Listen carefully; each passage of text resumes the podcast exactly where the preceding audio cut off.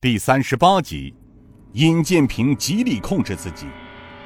他忽然想起师傅的话了：“镜中寒绿澄澈，见心之真体；弦中气象从容，是心之真机。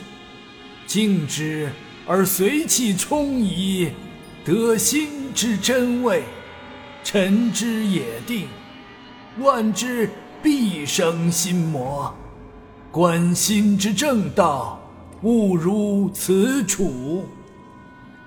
瞬间，尹建平浑身上下被一团真气围住，从星芒剑上冲溢出一股煞气，卷起地上的灰尘，在周围飘荡不定。从黑暗的后厅石柱后面，渐渐地伸出一个斗大的头来。白蛟顺着柱子往大厅快速游走，他的头顶生着一只弯刀似的独角，一双灰中带黑的大眼泛着贼亮的光芒，大嘴微张，嘴中吐着蛇信，发出嘶嘶声，身子雪白，中间生有两条紫红色的红杠。他快速来到大厅，刚要往前扑下时，突然他似乎触到了一股煞气，便急忙缩回头。将身体卷盘成圈，巨大的头高高扬起，像是在打量着大厅中的尹建平。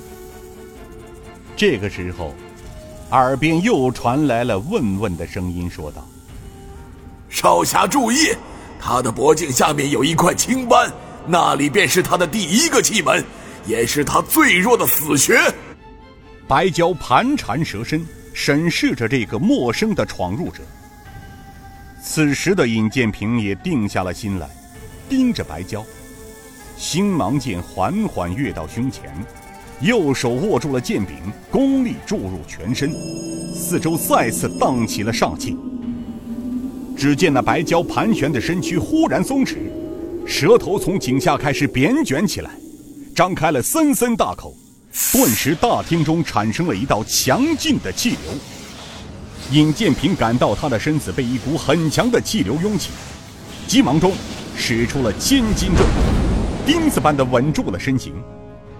那白蛟似乎也明白了，这个年轻的闯入者不简单，他又向尹建平逼近了一步。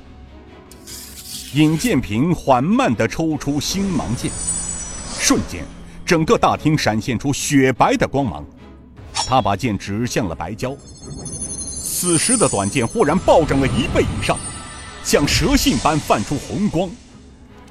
那白蛟看到了星芒剑，似是有些惧怕，他缩了一下身子。尹建平纵身而起，手中的星芒剑朝着白蛟头部闪电般刺去。然而，那白蛟毕竟是红莲圣教驯养的千年灵蛇，只见他把头一低，轻易地躲过这一击。而后便游向大厅中央。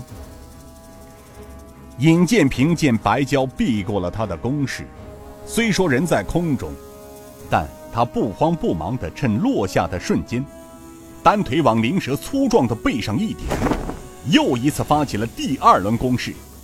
这白蛟也不示弱，他见尹建平转身持剑向他的头部攻击过来，便紧缩蛇身，挥起尾部向他横扫过来。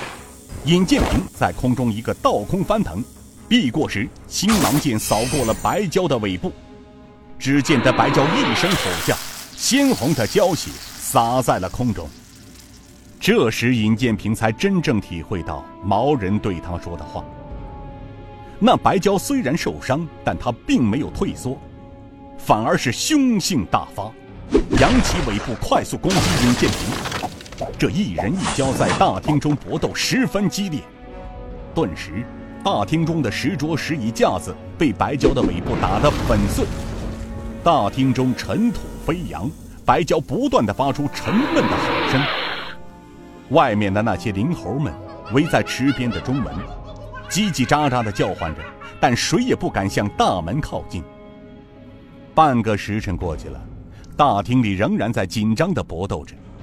不断的看到被白蛟击出大门外的石椅碎石，而大厅里的尹建平此时渐渐感到后劲不足，手中挥舞的星芒剑，剑芒似乎也缩短了许多。这白蛟的攻势也缓慢了下来，蛇身上剑伤累累，就连尹建平浑身上下也被蛇血溅满，几乎变成了血人。此刻，尹建平与白蛟形成了对角之势，双方都在准备着最后一搏，而那毛人也不见现身。尹建平此刻已管不了许多了。他想到了最后一招同归于尽，因为他实在想不出把白蛟斩杀于剑下的办法来。看来只有同归于尽，才能杀死眼前这条凶残的白蛟。他想到了惨死在古平口的爹娘，想到了妹妹、师傅和朝夕相处的雅叔。没有其他更好的办法了，只有以死相拼。